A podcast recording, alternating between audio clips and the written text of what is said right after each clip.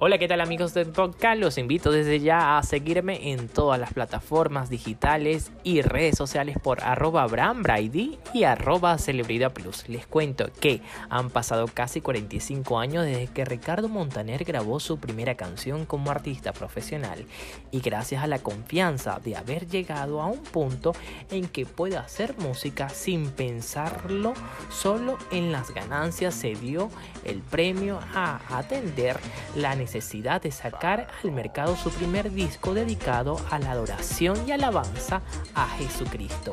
Así lo explicó Montaner a través de una videollamada en la que presentó a la prensa internacional el álbum al que ha dado nombre como Fe, dirigido a quienes necesitan encontrar y recuperar la suya. Así es, que maravilla de verdad este intérprete argentino-venezolano que ha dado todo por el todo en su carrera y la de sus hijos y a muchísimas personas. Ahora, bueno, le está demostrando a Dios que puede hacer una nueva discografía alabándolo a él y dándole agradecimiento y motivando a todas esas personas creyentes y no creyentes que la fe mueve montaña.